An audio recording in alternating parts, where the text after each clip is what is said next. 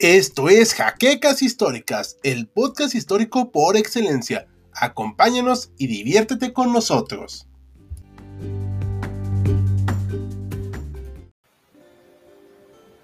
Muy buenas noches a todos los historiadores que nos acompañan en esta muy calurosa noche aquí, en, menos en la Ciudad de México. Yo soy Hal, de aquí de Historia Contemporánea, y estamos, como ya ha sido una costumbre, en un en vivo hoy martes a las 9 de la noche. Nos acompaña el doctor Mariano García, como casi cada. Hola a todos. Y Maximiliano El aquí con nosotros. Hoy no, nos acompañará, nos acompañará Saúl. Y los anuncios parroquiales que vamos a implementar a partir del día de hoy. Eh, no se olviden de seguirnos en Patreon porque ahí nos pueden apoyar para seguir creciendo el canal, con la producción del canal. Y además, un anuncio muy peculiar. Tenemos un problemita con YouTube porque nos aplicó un, una penalización, un shadow ban entonces necesitamos que nos ayuden dándole me gusta, comentando y compartiendo el contenido para que lleguemos a más historiadores. Y sin más dilación empecemos a hablar del tema del día de hoy. Entonces, les comentamos en la encuesta que vamos a hablar de algo llamado, como lo están ustedes leyendo aquí, rápidamente se lo vamos a mencionar ahorita, el Estado Islámico, pero le vamos a decir a partir de este momento el EI para evitar problemas con YouTube. ¿Ok? Entonces, vamos a empezar. A ver, Mariano, ¿tú qué crees? O sea, ¿por qué surge esta organización? Bueno, yo, yo insisto en que, en que eh, todo son reacciones, o sea, independientemente de la complejidad que tiene la zona, tenemos que entender que el mundo musulmán fue derrotado militarmente en la Primera Guerra Mundial, cuando desaparece el Imperio Otomano el imperio otomano queda como una, eh, un botín de guerra de las potencias occidentales ganadoras, que van a ser Rusia, Inglaterra, Francia y los mismos Estados Unidos. Ellos van a dividir esta zona, pues como se les dio su más alegre entender, y va a aparecer en el periodo de la, de la entreguerra entre la Primera y la Segunda Guerra Mundial, el boom del petróleo. Va a darse la característica de que bajo este Medio Oriente, en su mayoría islámico, va a haber una cantidad de petróleo incalculable, lo cual va a hacer que se creen los países pues con un contenido y con un objetivo claramente económico, de poder controlar, de poder tener contratos, de poder tener salidas para el petróleo, y eso pues va a llegar hasta la Segunda Guerra Mundial. En la Segunda Guerra Mundial no hay esa, eh, realmente no hay una injerencia del Medio Oriente como tal, pero sí el poderío, el poderío petrolero que tienen es enorme y eso pues determinó que se llevaran varias reglas ahí. Y rápidamente para, para abrir boca, al término de la, de la Segunda Guerra Mundial, viene la creación del Estado de Israel. En septiembre, en noviembre de 1947 se acepta la propuesta de la Gran Bretaña de dividir Palestina en dos estados, un estado palestino, musulmán, y un estado judío, lo cual no va a ser bien aceptado por ninguna de las dos partes, pero sobre todo por Islam, por la parte eh, palestina, árabe, islámica, y se van a aventar en guerra contra Israel. Israel va a ser apoyado fuertemente por Estados Unidos, lo cual deja cicatrices abiertas y eh, va a dar lugar al conflicto que estamos viviendo. Un conflicto central en el Medio Oriente es el conflicto que hay entre Israel y el resto del mundo árabe, que se ha suavizado muchísimo, pero que ha dado lugar a que en, en 1964 se crea la Organización de la Liberación Palestina, que con muchos cambios, me adelanto hacia un brinco muy rápido, el 28 de mayo de 1994 se crea lo que actualmente es la Autoridad Nacional Palestina, que es un poco regresar a ese origen de 1847 de tener dos estados, un estado islámico y un estado eh, judío pero con la bronca de que hasta el momento este Estado de la Autoridad Nacional Palestina está bajo la bandera israelí. O sea, es un Estado autónomo, pero la nacionalidad que tienen sus, sus, este, la gente que ahí nace es israelí, lo cual pues, es una contradicción que no van a aceptar por todos los problemas que tienen. Claro. Y yo creo que todo eso dio lugar a que a partir de los noventas se buscaran salidas por muchos líderes islámicos a tratar de buscar una, un pan-islamismo no necesariamente geográfico, sino más bien ideológico. Pero esa es mi opinión, no sé qué opinen ustedes. A ver, Max, ¿qué opinas? Bueno, yo creo que lo que dice el doctor Mariano es bastante certero y preciso, pero también creo que es necesario aquí abordar el conflicto religioso, porque justamente esa zona, sobre todo la de Israel, es tierra santa para las tres religiones monoteístas más difundidas en el mundo entero. Es tierra santa para el cristianismo, tierra santa para el judaísmo y tierra santa también para el islam. Simplemente en el caso de los, de los judíos, es de lo más antiguo a lo que nos podemos remontar, cuando Abraham abandona la ciudad de Ur, en Babilonia, justamente Dios le dice que vaya a la tierra, que más adelante va a ser llamada la tierra prometida, ¿no? Y es justamente ahí en Galilea. Abraham va para allá, de acuerdo con la tradición, vive ahí con su descendencia, que es bastante, eh, bastante grande. Y después en ese tiempo de hambruna se van a ir a Egipto para después de varios años esclavizados regresar a la que es la tierra prometida. Entonces ya desde ahí hay conflicto en la zona, ¿no? ya nos podemos remontar a eso. Para los musulmanes es también un lugar muy importante en cuanto a su teología, porque se dice que Mahoma en algún momento fue así como desaparece de donde estaba, aparece en Israel, y ahí en Jerusalén se dice que empezó a predicar el Islam. Entonces para los musulmanes es muy importante esa zona también, y pues, incluso la fueron a tomar durante la Edad Media. Y para los cristianos, bueno, pues ni se diga, ¿no? Además de toda la tradición judía, pues está, está, el lugar donde crucificaron a Jesucristo y, y demás. Entonces ya desde ahí podemos hablar de un gran conflicto que empieza muchísimo antes de la Edad Moderna y, y de, de, nuestros días, ¿no? Sí, claro, perfecto. Eh, me parece muy bien. Obviamente nos estamos remontando, chicos, a los orígenes reales, así, históricos, del por qué este conflicto en esta zona, por qué existió o existe esta organización. Y vamos a leer algunos detalles. Como ya les eh, vi yo adelantado en el chat, hay unas palabras, que aquí le puse mal las palabras que no usaremos. Y si veo un comentario así, no lo puedo meter en el en vivo con esas palabras porque nos penaliza YouTube. Entonces, vamos a empezar algunos, a ver algunos saluditos. Nos, saluda Arcampitalista, Alejandro Cadena, Alejandro Cortés, Imperio Tigre, Chito, Daniel Jair, eh, Amadeus Veloz, eh, Luis Cepeda igualmente. Y eh, aquí comentan, en la Segunda Guerra Mundial Gran Bretaña invadió Irán e Irak para que no hagan una atracción contra los alemanes. Sí, Ahí había algunos intereses geopolíticos muy importantes. Es cierto que los norteamericanos y dicen países me dieron interés por el petróleo. No, sí, sí hubo mucho interés por el petróleo. La verdad es que sí, no, es innegable. Eh, sobre todo por la cuestión de Irak. Ya no se metieron con otros por pues mera geopolítica, pero obviamente. Además, si me permites completar la pregunta esta, la etapa que Estados Unidos interviene en el Medio Oriente es ya la etapa del imperialismo. Y acordémonos que el imperialismo es el controlar un país por medio del mercado, no por medio del ejército. Aunque bueno, aquí eh, vemos, perdón, aquí vemos la cantidad de tropas, eh, tropas que podemos eh, o que han estado en esta zona, lo cual también nos revela su interés. No, definitivamente, pero no podemos hablar de invasión. Ah, no, no, no. Bueno, de Irak sí invasión, claro, Irak y Kuwait.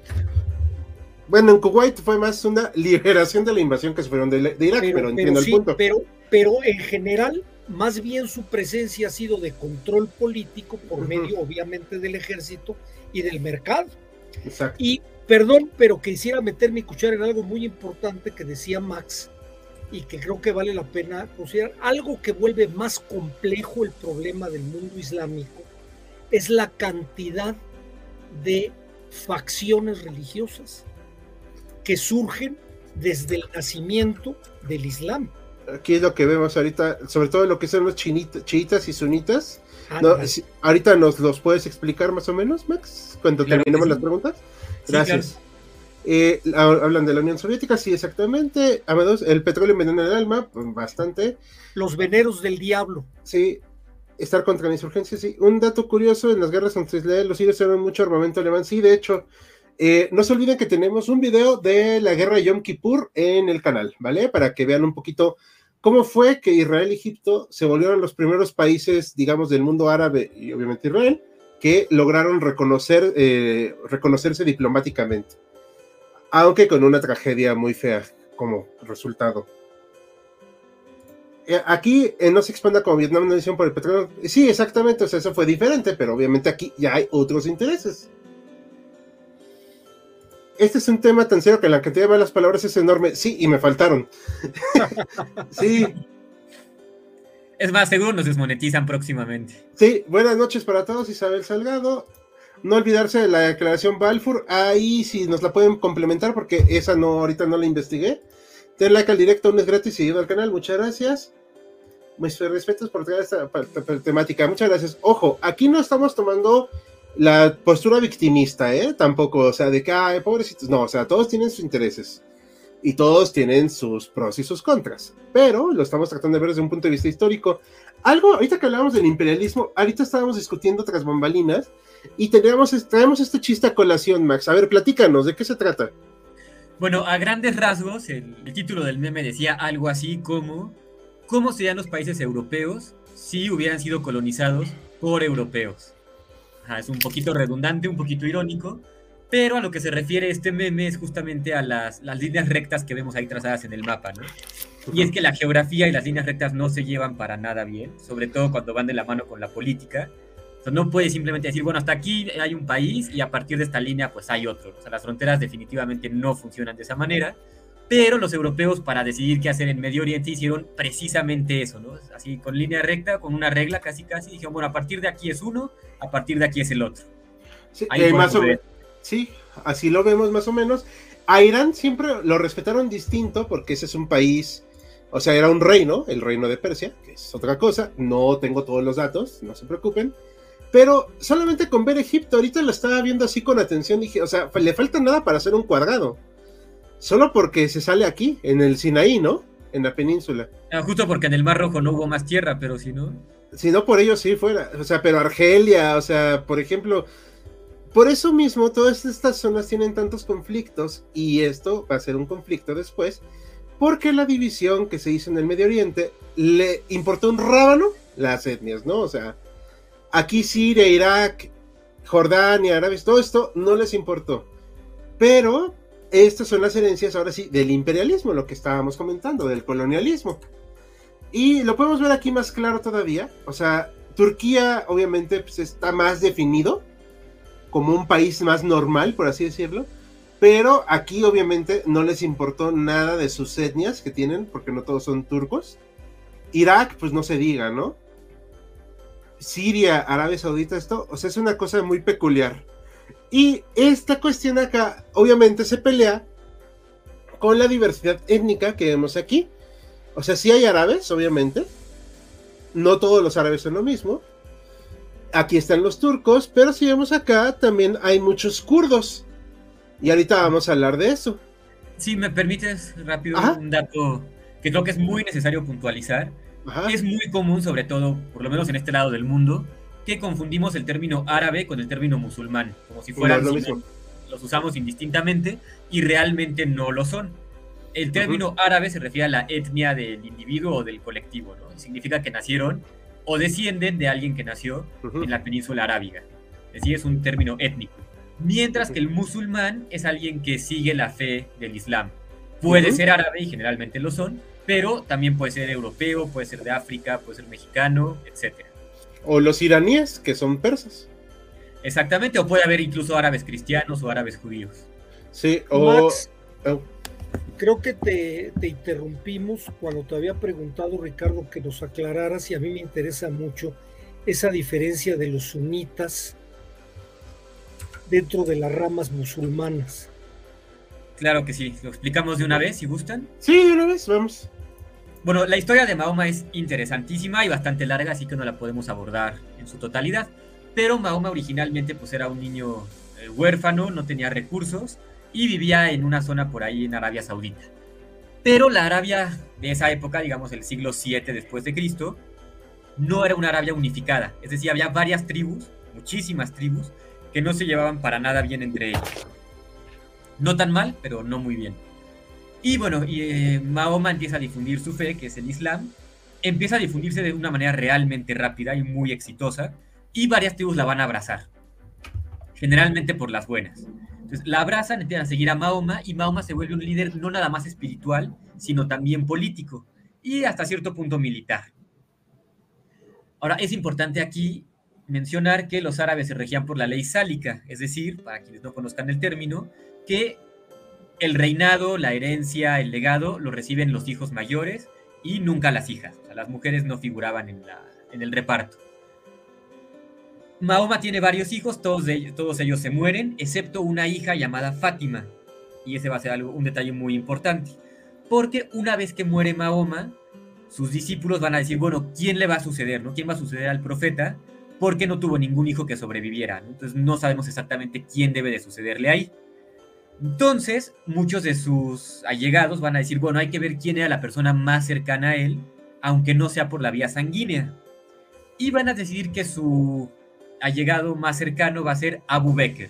Se escribe Abu BKR. Y Abu Bekr no va a estar relacionado de manera sanguínea, sino que va a ser su suegro.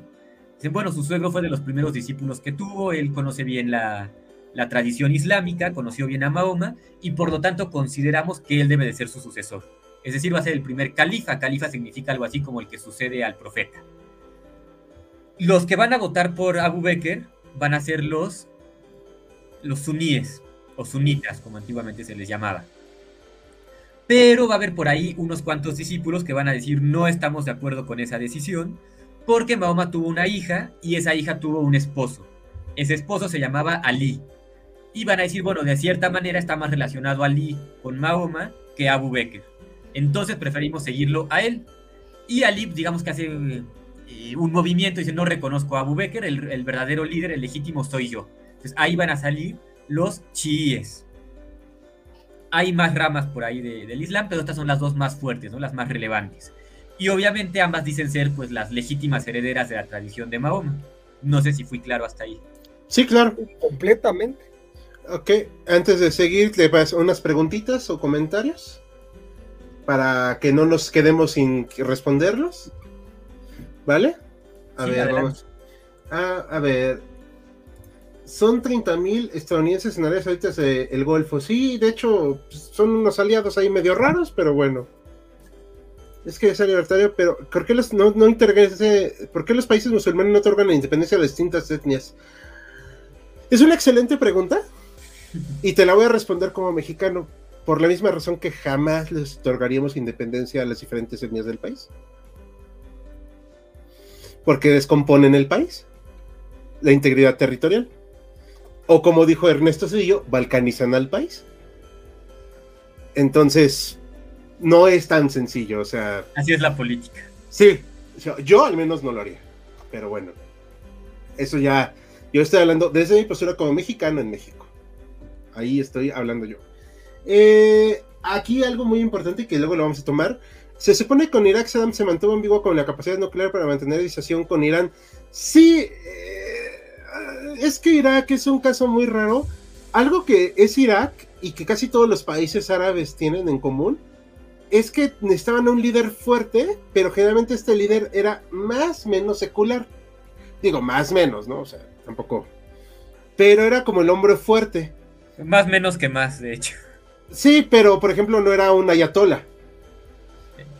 O sea, me explico. Además creo que hay a, nivel recursos y poderío económico creo que Irán es mucho más fuerte. Sí, creo que Irán de tiempo atrás ha mantenido una economía más este que con todo y la revolución que hubo con la entrada del ayatola y demás, creo que se ha mantenido y si mal no me equivoco, creo que tiene un ejército muy poderoso. Irak, que estaba muy militarizado, no pudo con ellos.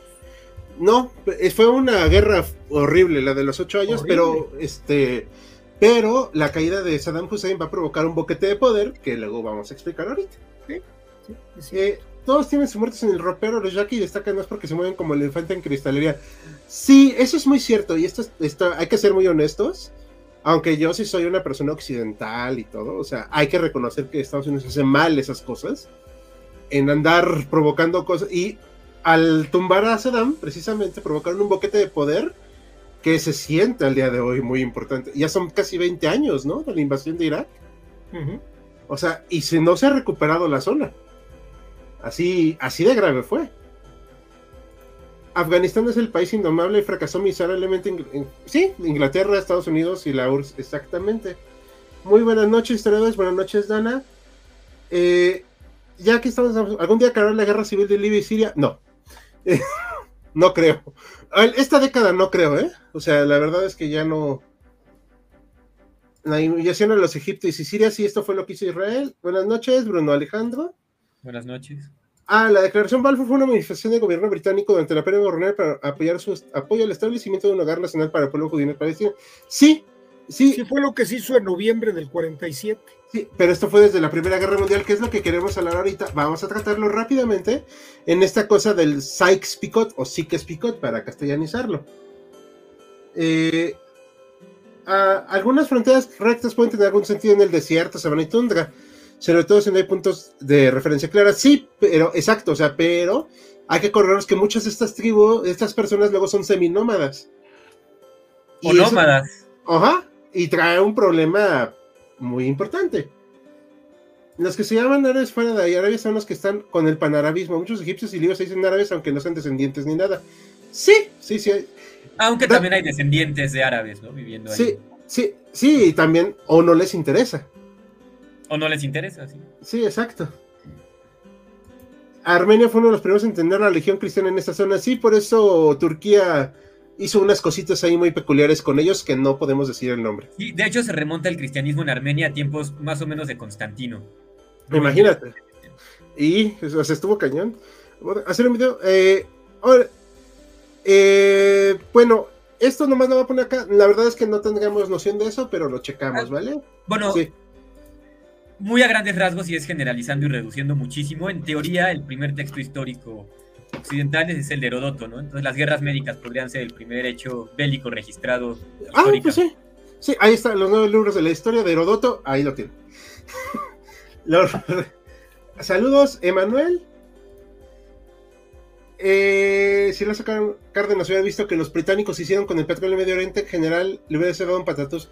Toma en cuenta que Lázaro Cárdenas con problemas y acabó la primaria. Entonces no estoy muy seguro que conociera todas las ondas geopolíticas. Eh, el Medio Oriente parece, es un lugar que parece que nunca estará en paz. Híjole, nunca ha estado en paz, por lo menos. Exacto. Y muchas gracias a ti también, tío Lucas. A ver, vamos a hablar rápidamente, ya que terminamos los saludos, porque pues no quería que se quedara nadie fuera, de esta cosa el Tratado Sykes-Picot que hicieron de manera secreta con Rusia, que como Rusia quedó fuera de la jugada, los bolcheviques revelaron esto. En síntesis, era cómo se iban a repartir el pastel del Imperio Otomano. Ahorita nos explicas, por favor, lo del califato, Max. ahorita lo, lo abordamos, pero el Imperio Otomano iba a existir ahora sí como si era el enfermo de Europa. Aquí ya iba a ser como el, el hombre en estado vegetal de, Europa, o sea, ya solo iban a quedar pedacitos así. Esta zona acá del Bósforo iba a ser una zona internacional porque pues claro, obviamente pues, se tenía que decidir eso por comercio. Aquí ya se hablaba de la zona de control internacional con Israel. O sea, este es el origen del de concepto de Israel. No estoy diciendo que sea bueno ni malo, solo que existe, ¿ok? Así, no estoy tomando postura con nadie. Y como comentábamos, tras bambalinas, ahorita ustedes no sé qué opinen, o sea, literalmente pasaron así el lapicito en el mapa y dibujaron estas rayitas y dijeron, esto es Irak, esto es Jordania, esto es Siria, Turquía, bueno, lo que sea que vaya a quedar de Turquía, porque vamos a nosotros tener aquí nuestras colonias. Y así va a quedar. Y todos vamos a estar contentos. ¿Cómo ven? Y mira, hay el caso, un caso muy específico de eso, es el caso de la creación de Kuwait. Kuwait, uno de los argumentos de Saddam Hussein cuando lo invade, independientemente de lo bueno o malo que fuera este hombre, es que Kuwait siempre había sido parte de Irak. Sí, era, el territorio, era el territorio que correspondía. Son creaciones muy artificiales porque también les convenía tratar con un país pues para la cuestión del petróleo. Es como cuando se consiguió en Centroamérica la independencia de Panamá con respecto a Colombia, para poder negociar con toda alegría el, el, canal de Panamá con un país más, más débil o más controlado, ¿no? como, diciendo, mira, te doy tu independencia, pero pues déjame hacer el canal, O la creación de Belice para explotarla. Claro. Sí, que por cierto, Belice era de Guatemala, por si no tenías enterado de eso, Max. Era, era territorio guatemalteco. Y si no mal recuerdo, vamos a parte de la Nueva España. Eh, la capitanía general, ¿no? De, ahí de esa zona. Ajá. de la capitanía de Guatemala. Sí, que nunca entendí del todo esos conceptos, pero perdón. Bueno, pero aquí vemos esto, que iba a estar así. Por la caída de Rusia ya no se hizo, pero al terminar eh, la guerra, si se dan cuenta, se retoma más o menos el mismo, la misma idea. ¿Sí, sí lo notan? Sí, claro. O sea, pero ahora con el tratado de Sebres, digo, lo voy a castellanizar porque pues, mi francés. ¿Está en francés? Sí. Eh, pues el, la tilde, ¿no? Nos dice aquí que es francés. Según yo. hay más idiomas que usan ese signo. Bueno, creo que sí es francés. Digo, perdón, ¿eh? Una disculpa público, pero. A mí se me da... tampoco sé francés. a mí se me da el inglés y el español, no, no el francés. A ver, vemos más o menos que está de la misma idea, pero aquí van a poner una zona autónoma llamada Kurdistán. Aquí en esta partecita. Esto iba a ser parte de Grecia. Aquí eh, iban a estar así las partes eh, armenias, ¿no? Que pues más o menos se las debían por ciertos actos que cometieron los otomanos, cuyo nombre no podemos decir. Y esto iba a quedar así como el Imperio Otomano. Obviamente tenemos de nueva cuenta la zona internacional. O sea, eso era así a fuerzas y los mandatos franceses y británicos para que pues ellos se recrearan ahí, ¿no? Y habría, y habría también que mencionar que para 1920 ya están gobernando los bolcheviques en lo que sería la Unión Soviética. Se había firmado el Tratado de Brest-Litovsk con Alemania, que le había quitado un gran territorio a Rusia y que aquí aparece, si ves en la mancha, donde se pega Armenia con Georgia, son territorios que originalmente eran de, pues si no de Rusia, sí de la, de la Unión Soviética o del Imperio Ruso. Sí. Aquí en este Tratado de Sebres, hasta donde yo sé, ya no invitaron a la Unión Soviética. No, no, ya no. estaban en, combatiéndola en la guerra civil, o sea. No había nada que tratar con ellos, o sea. Aparte, como revelaron el tratado Sykes-Picot, pues también eso les enojó mucho a los aliados, ¿no? O sea, dijeron, oye, pues nosotros estamos acá en nuestro rollo y tú revelas nuestros planes maquiavélicos de repartirnos al Medio Oriente, o sea. Aquí hay un problema. Sí. Aquí hay una cuestión que no se, no le hemos dicho así abiertamente, lo dije de Irak, pero ahorita lo vuelvo a decir. Hay otra vez un vacío de poder. No estoy diciendo que el Imperio Otomano fuera perfecto, porque no lo era pero tenía más o menos un consenso entre el mundo del Islam que pues el Imperio Otomano era el titular de la religión. Sí, estaba unificado. Sí, estaba no, eso definitivamente. No, no había unión lingüística, porque una cosa es el turco, otra cosa es árabe, otra cosa es persa, o sea, no son iguales, para que no, no haya confusiones por ahí. Pero al caerse, pues obviamente provocan este vacío de poder, se hace lo que se dice la guerra de independencia de Turquía y al final logran que se reconozca en el Tratado de Lausanne o Laus de, no me acuerdo ahorita cómo se castellaniza, una disculpa, pero esta va a ser la parte, esta que vemos aquí, este mapota, de Turquía. Ya no le vamos a llamar Imperio Otomano, ¿ok? Pero va a ser Turquía. Y esto va a ser que Mustafa Kemal Ataturk, bueno, que luego le dicen Ataturk, dice, pues para ser un país secular tenemos que suprimir el califato. ¿Y qué era el califato, Max? Bueno, a ver, a grandes rasgos, un califa significa el sucesor del profeta. Con el profeta se refieren a Mahoma. Y recordemos que Mahoma era líder político, espiritual, religioso, ¿no? O sea, era una figura muy importante y central para el desarrollo del imperio árabe, imperio islámico. Entonces, originalmente se conocen cuatro profetas, así que son como los seguidores más cercanos a, Mahoma, todos ellos de, su tiempo. Pero con el paso de los años, bueno, pues el término se, se transforma o se adapta a, las circunstancias. Entonces, aquel que toma ese poder, o parte de ese poder, se le conoce como califa. También existe el término emir, que puede surgir aquí en la, conversación. Haciendo un comparativo pues, bastante occidental, digamos que un califa sería como un emperador y un emir sería como un rey. Es decir, si gobierna una parte, es importante, tiene cierta autonomía, pero a fin de cuentas responde ante alguien superior. Claro. O sea, por eso existen los Emiratos Árabes Unidos, ¿no? Así es. Ok, no estoy diciendo que todo sea igual, pero va por ahí la Pero por ahí viene, ¿no? Obviamente aquí a Mustafa Kemal Mustafa Kemal, perdón, no Kemal, Kemal, le importó un rábano que hubieran querido hacer Kurdistán. O sea, así de, ah, ok, sí, no, me importa un rábano, o sea, no le importó. Obviamente no iban a importarle a él otras etnias, ni mucho menos, y mucho menos los armenios, porque pues ya sabemos todos lo que hicieron. Pero ahora sí que no se metieron con él y ya no se metió él con las demás situaciones en Medio Oriente, estamos de acuerdo, ¿no? De hecho, eh, yo creo que el proyecto, uno de los proyectos centrales de, Mustafa Kemal es la secularización de esta gran parte del Imperio Otomano. Sí, sí. Hizo romper con todos estos eh, jefes religiosos y ponerlos bajo su tutela.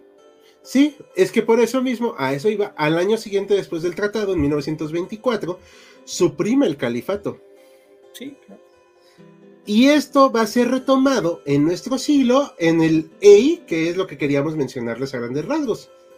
Por eso eso es muy peculiar, porque estas personas que hicieron esta organización del Levante y, Siria, ¿no? Siria y Levante. Y Irak, más bien, el Irak Estado y Levante. Islámico de Siria y Levante. Ajá. Decidieron retomar el, término de califa aludiendo, y esto es muy importante, a que lo suprimió Mustafa Kemal, y ellos no lo reconocían eso, decían, es que nosotros vamos a restaurar el califato. Y por tanto, o sea, tenemos esta onda de que casi un siglo después se quiere apelar de nuevo a esos sentimientos panislámicos, por así decirlo, de que vamos a unirnos bajo un califa. Pero prácticamente todos los países musulmanes rechazaron esa autoproclamación porque dijeron, nosotros no te, o sea, no, para nosotros no, no existes, o sea, ¿quién, claro sí que quién te dijo, ¿no? Es, eso fue algo muy complicado y pues obviamente los problemas que trajo en el Medio Oriente pues se siguen sintiendo hasta nuestros días. ¿Cómo ven? De acuerdo. No, pues es que es de una complejidad bárbara, ¿no? Sí. Y algo que yo, ve, yo leía en unas de las lecturas que estuve haciendo, esta parte acá que es la de Irak y Siria, o sea, que lo que vemos donde estuvo esta organización, o sea, si nos damos cuenta, pues no es homogénea en, la, es en las etnias, ¿no? No es homogéneo en nada, de hecho. Sí, entonces, eso también va a traer muchos problemas y va a haber una una represión constante a las personas de ahí. O sea, vamos a ver cómo estuvieron organizados. Si nos damos cuenta aquí, esta fue su extensión.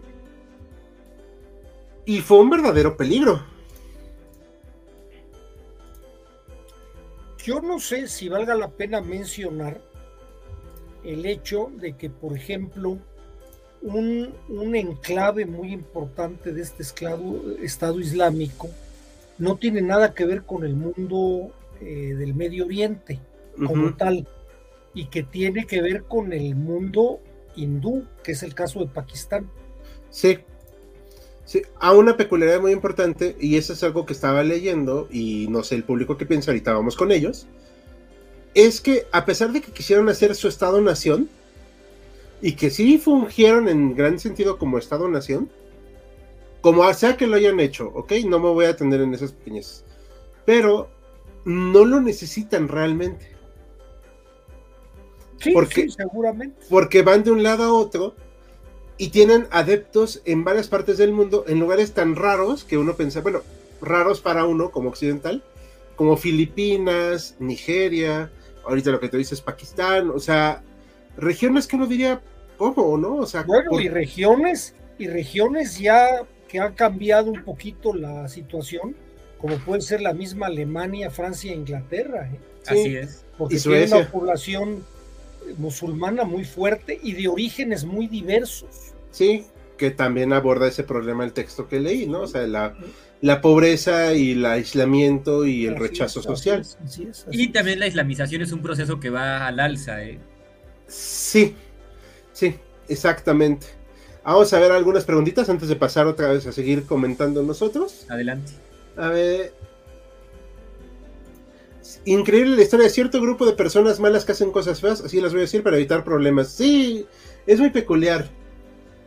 Eh, exacta. A ver, aquí estoy viendo. Mm, perdón, es que me fui muy para arriba. Una disculpa. Hola, entra también ahí el incumplimiento de los kurdos con el incumplimiento de la creación de Kurdistán de Aren Barila. Sí, ahorita es lo que explicaba a grandes rasgos, que al final Turquía no lo permitió. O sea, y no lo iba a permitir y jamás lo va a permitir. O sea, de plano. El imperio tomando el nombre con una escopeta de enfermedad mortal en el contexto geopolítico de Europa, ¿sí? Es por eso que Irak invadió también a Irán porque quería más territorios, porque no le gustó el territorio que le dieron y aprovecharon que estaba Irán en revolución. Sí, además ahí era como para, sí, precisamente aprovechar que estaba más debilitado. Aunque bueno, la verdad es que dieron una pelea tremenda. Yo creo que en el caso de Irak la invasión a, a Irán fue un poco, guardadas las proporciones, como el caso de la invasión de las Malvinas en Argentina, ¿no? De esos golpes de timón para levantar la popularidad de un líder. sí, posicionarse. Sí, claro. Aquí algo que nos comenta Alejandro y ahorita lo voy a aclarar. Eh, ¿Italia recibió territorio en Turquía? No, iba a recibir, pero debido a la independencia de Turquía, a la guerra que hizo, no, no lo consiguió y por eso Mussolini se quejó. Porque al final pues recibieron pues nada, ¿no? O bueno, nada de lo que querían. O no y por eso va a invadir a Libia y a Etiopía. Sí, luego hace sus cosas raras, Mussolini, y luego le fue como le fue. Ah, y aquí le habían respondido. A ver, esto es, un es algo, ¿por qué aún quedan musulmanes en Chechenia? Porque es una zona tradicionalmente musulmana. O sea, no, no son rusos, o sea, son chechenos, es una etnia distinta. Lo que conocemos como Rusia no es un país homogéneo es un país musulmán no es una etnia, es una religión. Sí, exactamente. O sea, uno ve a los chechenos, sí, obviamente están barbudos, eh, tienen peculiaridades físicas, o sea, rasgos físicos muy impresionantes, pero no son árabes, ¿no? Uno tiene una relación con el mundo, incluso con Pakistán, con Pakistán, Afganistán. Sí. Que tiene mucha relación por esa. pero Sí, y tienen mucha gente caucásica, entonces también eso es... Eso es lo que provoca ruido, ¿no? A muchas personas. Obviamente aquí estamos para explicarles a grandes rasgos. Eh, ahorita son... Eh, hay una... Digamos que tienen un feudo autónomo, pero pues, con sus asegúnes, ¿no? Bueno, y hay países, tú lo mencionabas, de los países... Tanzania es un país mayoritariamente musulmán que está en el África Negra. Sí, aquí Gen nos dice que sigamos así, muchas gracias. Gracias. ¿Qué fue mejor esta división del colapso del Imperio Otomano? Creo que hay una falsa analogía por ahí, ¿no? Sí, no, o sea, mejor no, eso no vamos a quitarlo. O sea, yo creo que eh, obviamente Turquía tenía todo el derecho a ser un país independiente y se lo ganó al final. Pero los demás países no tenían por qué sufrir esa división tan rara. Y menos aún cuando se le prometió al mundo árabe que iban a ser un gran reino árabe. Que eso es también otra deuda pendiente en su momento. Que eso, según, según yo, lo prometió Lawrence de Arabia, ¿no? Yo creo que se lo prometieron a Lawrence de Arabia. Ajá, y él dijo que iba... Él, él, lo hizo público y luego le dijeron... Que siempre no mi querido Lorenz. ¿Por qué los kurdos nunca pudieron tener país propio? Porque no les interesa a los turcos que tengan país propio. Así, de crudo. Y tampoco a los iraquíes les importa que tengan país propio los kurdos. Nunca, no, no creo que se logre, ¿eh? O sea, son demasiados intereses. Ahorita comentamos al respecto. ¿Por qué hay conflictos entre etnias y son musulmanes también? ¿Es un caso similar a los eslavos? Pues entre cristianos igual hay guerras, ¿no? Siendo ambos de la misma vertiente. Ajá. O sea, vamos a poner un ejemplo acá en México. Las diferentes etnias indígenas se pelean entre sí también. De hecho, por ejemplo, en el mundo musulmán siempre hubo un conflicto. Eso tuvo mucho que ver con el, declive de, la, de Al-Andalus en la península ibérica, el conflicto entre el califato de Bagdad y el califato de Damasco.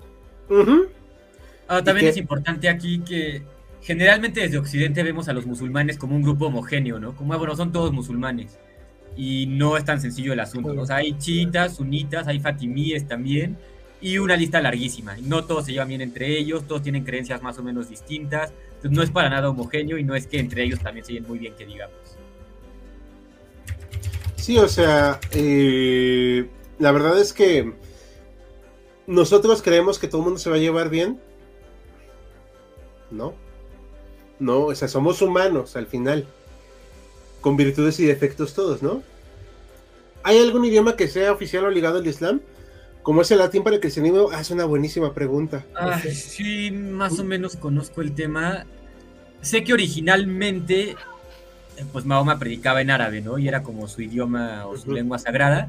Sin embargo, cuando los turcos se islamizan, su tradición es muy fuerte, entonces también el turco se, se utiliza para, para la liturgia.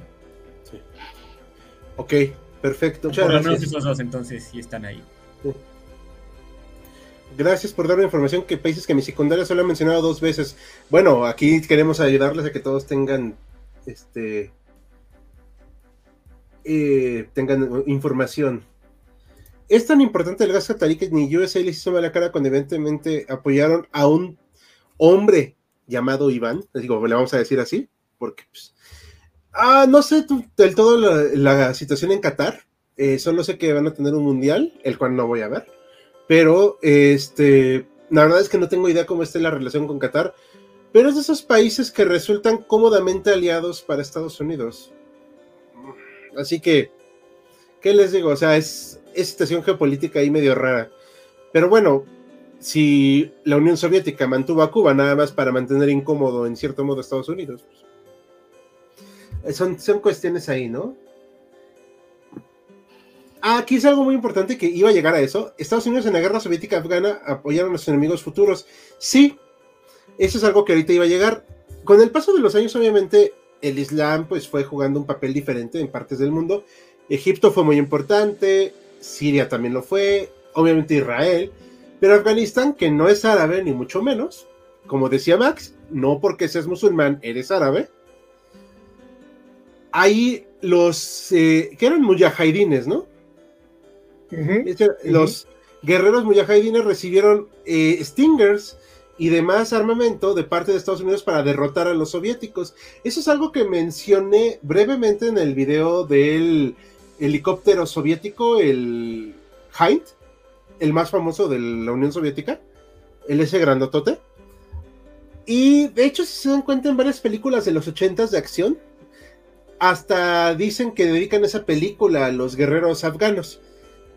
Ya sabemos lo que pasó años después, pero bueno, es peculiar ver cómo Estados Unidos tiene un pésimo, pésimo departamento de relaciones exteriores e inteligencia. No, sé qué crearon, crearon a su enemigo mortal, ¿no? A un monstruo, o sea. O sea, imagínense, o sea, ¿qué, qué tenía que hacer Estados Unidos en Afganistán? En esta parte de aquí, ¿no? O sea, bueno, pero pues allá ellos y sus broncas. El árabe, aunque está hoy como el latín para los cristianos, solo que es una lengua viva. Ah, ok. Técnicamente el latín también es lengua viva. No, sí.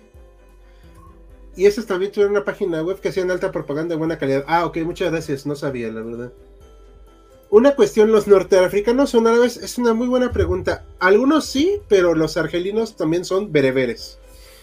Y no sé qué otras etnias hay, digo, tampoco me sé todas.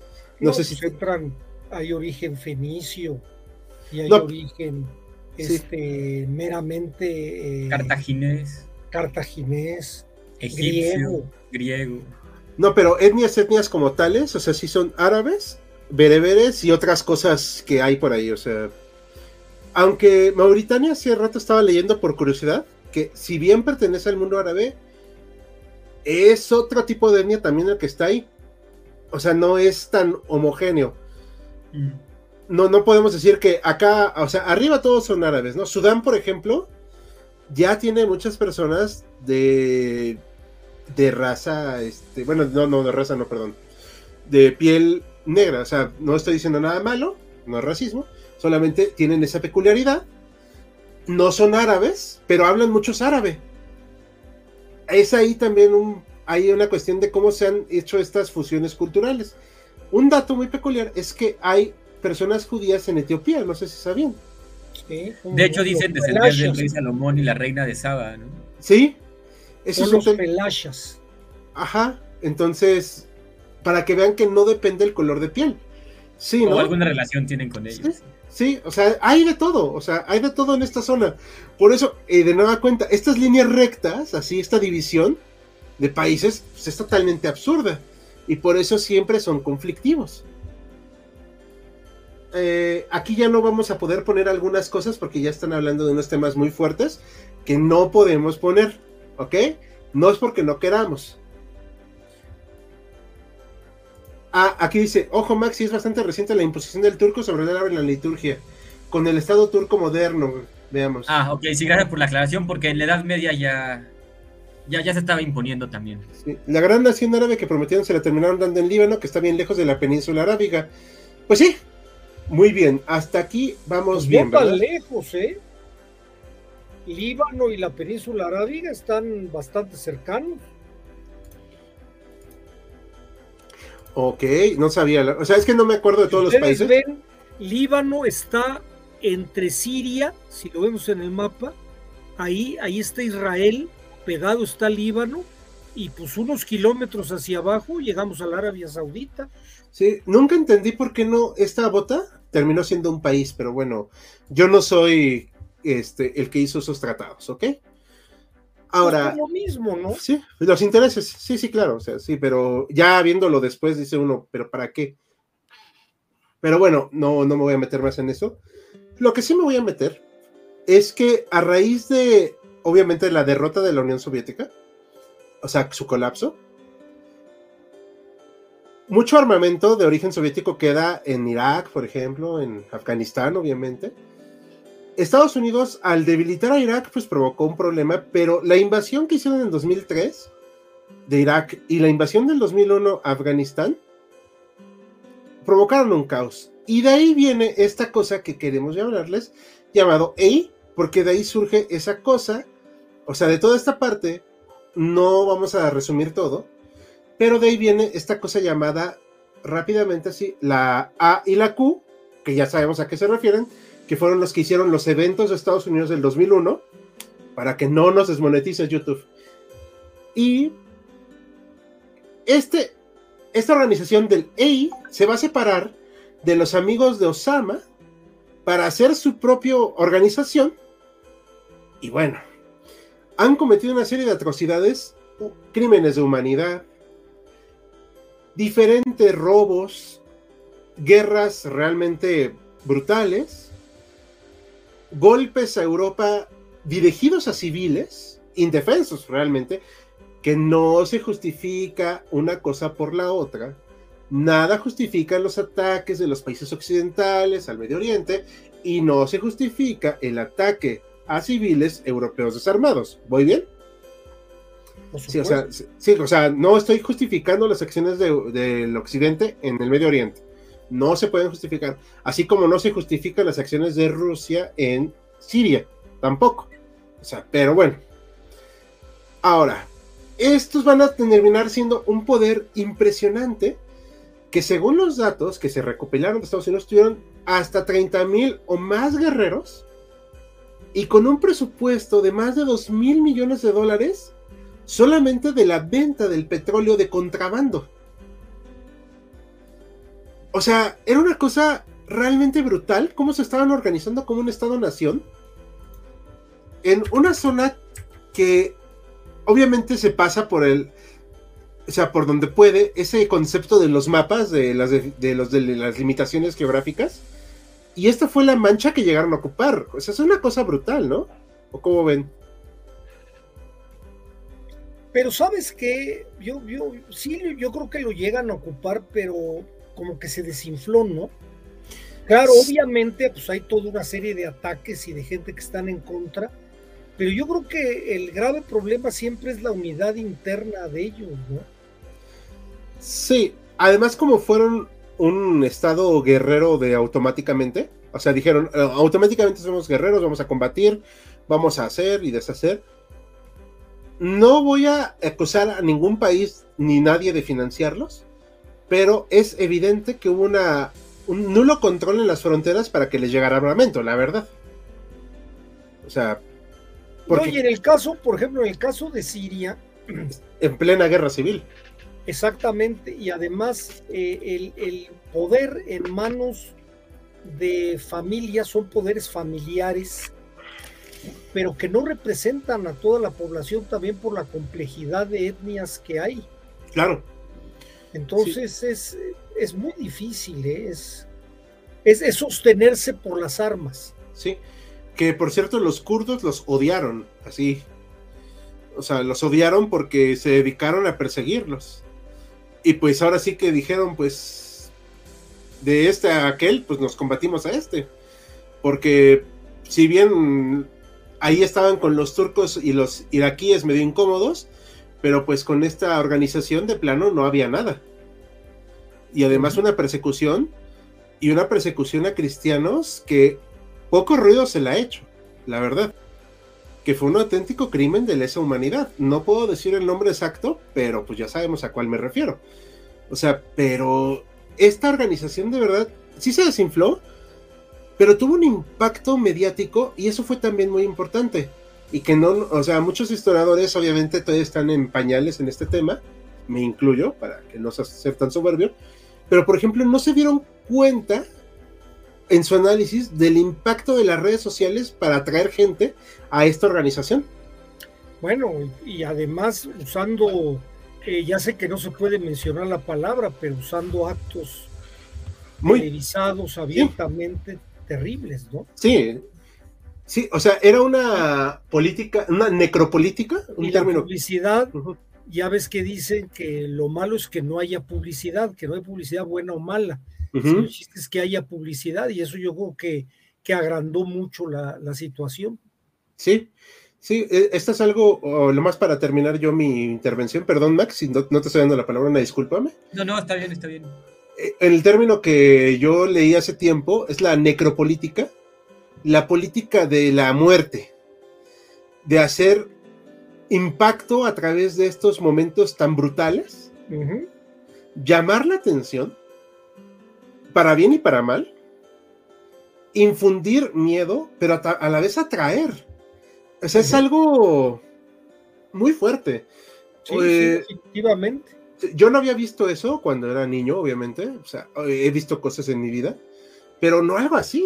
Y y pues con el paso de los años, pues aunque se ha ido desinflando esta, esta organización, tiene una peculiaridad muy importante y es lo que platicábamos al principio y tras bambalinas, no necesita un territorio, porque puede estar en todos lados. ¿Cómo ven? ¿Me oyen? Sí, perfectamente. sí, claro, claro. ¿Cómo ven? ¿Qué opinan para empezar a, cerrar poco a poco el tema? Pues yo lo que opino es la complejidad, este, vaya, lo que hemos estado platicando desde el principio, es, es un mundo que todavía está en, vías de, armarse, ¿no? Aunque tiene una gran antigüedad, pero no ha habido, eh, no sé cómo podría llamarlo, una evolución hacia estados más constituidos, ¿no? Que se acepten más este, las diversidades. No sé, no sé. Creo yo que hay falta una parte de, tal vez se, oye mal, pero una parte de modernidad occidental, ¿no? Sí. El poder decir, por ejemplo, en, en Inglaterra, pues han coexistido pacíficamente Escocia e Inglaterra y han encontrado la manera de poder estar juntos con ciertas instituciones. Yo creo que eso es lo que faltaría en el Medio Oriente. Sí, sí, no sé qué opinas, Max. Yo sí voy de la mano con el, comentario del doctor Mayano, pero creo que en, el, en este caso en específico también hay muchas instituciones transnacionales. Ah, claro, claro. Y eso pues lo complica muchísimo, ¿no? El petróleo, Max, el petróleo. Para empezar. Es terrible. Y, o sea, y por ejemplo en el caso de Afganistán que no hay petróleo, hay otras sustancias que no podemos mencionar. Bueno, que también... flor sí, ¿no? La eh, flor sí. Sí, la, la, flor, este, de, ¿qué es? de la amapola. De la amapola, o sea, es, es, una cosa impresionante cómo se puede hacer. Y, y Estados Unidos con una invasión en forma no lo pudo controlar bueno, no puede controlarlo en su propio país, en su propio país, que iba a controlarlo en un país enorme, lleno de montañas, y que pues todos están acostumbrados a llegar, disparar y salir huyendo, o sea... ¿Alguna vez oí de algún político americano, no tengo ahorita en la mente quién, que el objetivo de Estados Unidos, por lo menos el objetivo en el siglo, la segunda mitad del siglo XX y el siglo XXI, no es controlar, es administrar? ¿Mm? Puede ser. Ahorita dice rápidamente aquí al capitalista, antes de seguir eh, rápidamente, que es, ¿cuál es la diferencia entre AQ y el EI? Pues el AQ está eh, controlado o está controlado por un grupo de personas y el EI decidió ser más radical, más eh, mm, grotesco, que es la mejor palabra que puede encontrar, porque en el 2001 fue el canto del cisne de los eventos masivos, ¿me explico? De, por ejemplo, en Estados Unidos. Y a partir de ahí ya no son tan masivos, no sé si hay, que pensarlo tantito, ya no son masivos, son impactantes en lo grotesco y brutales que son, no sé si me estoy explicando. Sí, creo que sí. Pensemos en el Bataclan, por ejemplo, o en Charlie Hebdo. No es lo mismo un, lo que pasó en Nueva York que lo que pasó ahí. Pero ¿qué nos impacta más en la inmediatez?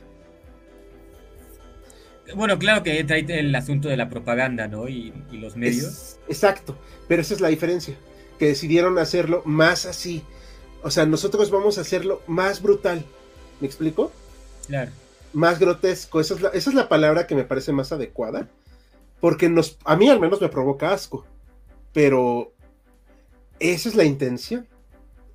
Es lo de la publicidad, ¿no? Ajá. Publicidad, no importa que sea buena o mala, pero que haya. Sí. ¿Cómo alcanzaron tanto control si había tantos soldados de Estados Unidos cerca? la institución dice es entendible. Porque tienen apoyo de la población. No, y, de Rusia y de, de, Rusia. Sí, sí. Es lo que dice Bax, es que en todas las partes hay un problema transnacional por cuestiones estratégicas, geopolíticas del petróleo, que, no quieren soltar su, su poderío, ¿no? Su hegemonía. Sí. Dice el Armadeus Velos, el live se llamará YouTube desmonetizó esto. Eh, eh, ya estoy preparado, pero sí buscamos evitar las palabras más fuertes para precisamente poder apelar. Y no ofender a nadie, claro. Sí. En muchos casos, esta organización recibió camiones de segunda mano de origen de Estados Unidos, sí, para pronto, los que están ahorita en Afganistán se quedaron con el armamento de Estados Unidos de ahí. O sea, ese fue el nivel también de desorganización. Eh,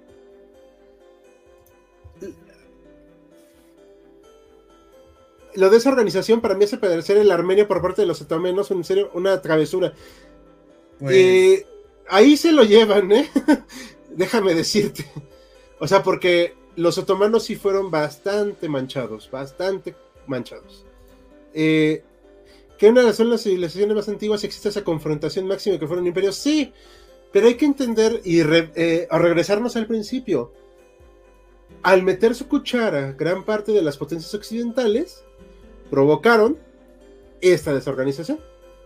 Pero, pero sí es una gran contradicción, ¿no?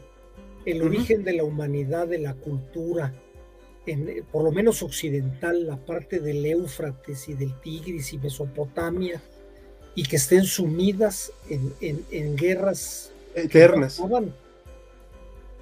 Sí, es, es, increíble, ¿no? Como que no tiene mucha lógica. Sí. Dice aquí el tío Lucas, ¿en serio el EI controla tan poco territorio? Pensé que era más pongo que ve con las imágenes del 2015. Sí, de hecho, técnicamente ya está derrotado.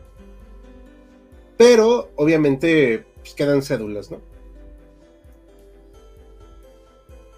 ¿No fue el EI que también había señalado a México como, objetivo? Ay, no lo digas, por favor, que yo no me acuerdo de esa parte. Sí, fue, fue el del 2019, si no mal recuerdo. Mm, ya, ya Moraleja, no nazcas en Medio Oriente. Dios mío. Eh, sí, yo creo que sí.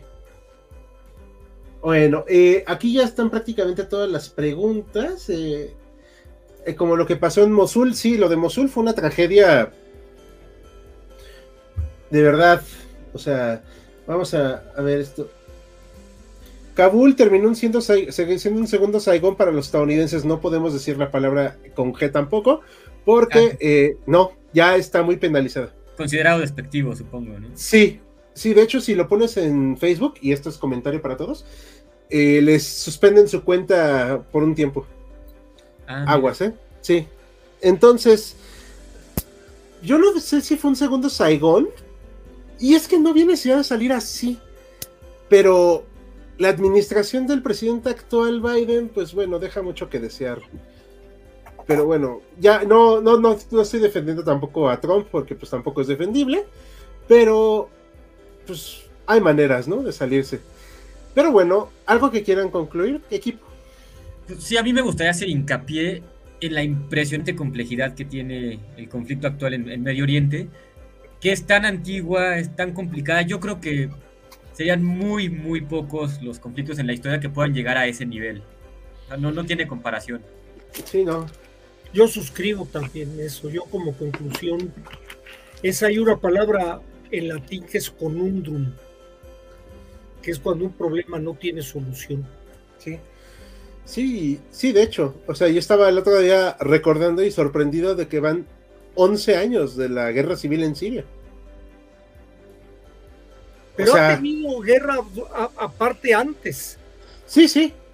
O sea, es que, es que se encadenan, tú lo ves ahora, pero se van encadenando con cosas anteriores. Claro, y que luego cuesta trabajo verlo, pero se relacionan con las guerras de Alejandro Magno, con las invasiones romanas, con el nacimiento del Islam. es muy complicado. Sí, además, o sea, es, eh, yo por eso, bueno, les proponíamos esto de ir viendo hasta estos orígenes en, los, en el siglo XX, un siglo después, y el problema está ahí. Y es muy trágico, o sea, yo no voy a decir la cosa esa de la historia, que no conoce la historia está condenado a repetir, esas son cosas que no tienen cabida. Pero es entender cómo llegamos a este punto, explicar el por qué existe esto, ¿a quién se le ocurrió la brillante idea de dividir así el Medio Oriente? Y peor aún, permitir que a pesar de todos estos eh, intentos de pacificar la región, parece que cada vez la dejan peor, ¿no? Fíjate, fíjate que yo le agregaría todavía para más a la complejidad de la zona lo de la cuestión de la pobreza económica de alguna forma también son una gran cantidad de países que no han tenido un desarrollo económico y la gente no tiene pues cosas de comunicación, de, información, como lo podemos tener en otros países y en algunos otros con un mayor desarrollo. Si se fijan, por ejemplo, todos estos países de, que ahorita están de moda turístico como eh, eh, eh, Abu Dhabi, y este donde están estos hoteles. Dubai Dubai pues son lugares donde pues no hay violencia. ¿por qué? pues porque hay una riqueza enorme ¿no? la gente la gente vive muy bien y esto también va, de la mano. Sí aunque también hay un régimen muy asfixiante. Terrible. Es lo que iba a decir sí también el son muy estrictos ¿no? con algunas cuestiones. Terrible terrible. Sí, este, digo, ya son cuestiones de las costumbres de cada lugar, no me voy a meter en eso. Yo no las comparto, pero bueno. Exacto, o sea, también tiene que ver el desarrollo y también le pasa como a Latinoamérica, ¿no? Que tienen liderzuelos populistas que prometen las mil maravillas y pues se ah, no, definitivamente. Pero por ejemplo en América Latina yo también yo le achacaría a la gran cantidad de pobres que tenemos. Sí, sí, sí, sí. Y pobres no nada más en el aspecto económico, sino es pobres culturalmente. Entonces, pues eso es una bomba de tiempo. Y ahí sigue haciendo su clic, clic, su tic, eh, aquí nomás dice esto, eh, tío Lucas, para cerrar, para que no se queden las dudas. Si el EI está prácticamente derrotado, ¿cuáles son los bandos de la guerra civil siria? Es una pregunta muy buena y te la voy a responder el otro día que estaba estudiándolo. No tengo ya ni idea. Son como siete. O sea, ya no sé ni quién es quién. O sea, sé que existe Bashar al-Assad y otros cuates ahí. O sea, que ya no sé, de verdad, ya no entiendo qué es la guerra civil siria si le entendí en el primer año, en el segundo yo ya no, ya le perdí. Pero es un tema que nos podemos un día detener a tratar de empezar a explicarlo para, para, decirlo. Chito dice, Israel es el único proyecto exitoso. Sí, pero a costa de qué? También. Bueno, y no creas, tienen un problema terrible con, con este Estado palestino, ¿eh? esa autoridad nacional palestina es un problema terrible porque está dentro de su gobierno, es responsabilidad de ellos, una sociedad enemiga. Es que no, no puedo decir yo, o sea, realmente no tengo la información suficiente para decirlo y es opinión personal, entonces mejor, o sea, solo sé que es, e, efectivamente estoy comparto contigo, es demasiado complejo. Es, también una bronca, no lo tiene. Claro, el desarrollo que tiene la zona judía de Israel es enorme. Sí, es enorme. Tú llegas a. Es como si estuvieras en Europa, en Tel Aviv y Haifa, pero, pero vaya, bajo unas situaciones terribles, ¿no? Sí. Es triste cómo en cada pacificación dejan peor al Medio Oriente. Eso es muy cierto, es lo que comento yo. En la guerra siria hay hasta comunistas, sí. O sea, es realmente ya una cosa que no tiene pies ni cabeza. Y estoy diciéndolo en el mejor de los sentidos. ¿eh? Ya no tengo ni idea qué pasa ahí. Pero bueno, Hoy hemos, eh, hemos compartido con ustedes este en vivo. Eh, ¿Algo más que quieran comentar, equipo? No, por mi parte sería todo. No, yo me sigo quedando con lo que decía Max de la gran complejidad de esta bronca. Es perfecto. Bueno, chicos, y equipo y demás compañeros de aquí de HC Historia Contemporánea, es hora de despedirnos. Les recordamos que se pueden unir a Patreon y próximamente anunciaremos nuevas promociones ahí para ustedes y nuevas formas de interactuar. Entonces, a nombre de todo el equipo de HC, nos despedimos. Recuerden dejar su me gusta y nos vemos el jueves con la Reconquista. Hasta la próxima. Hasta luego. Luego.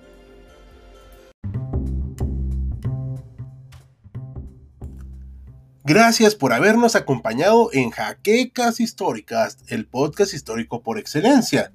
Hasta la próxima.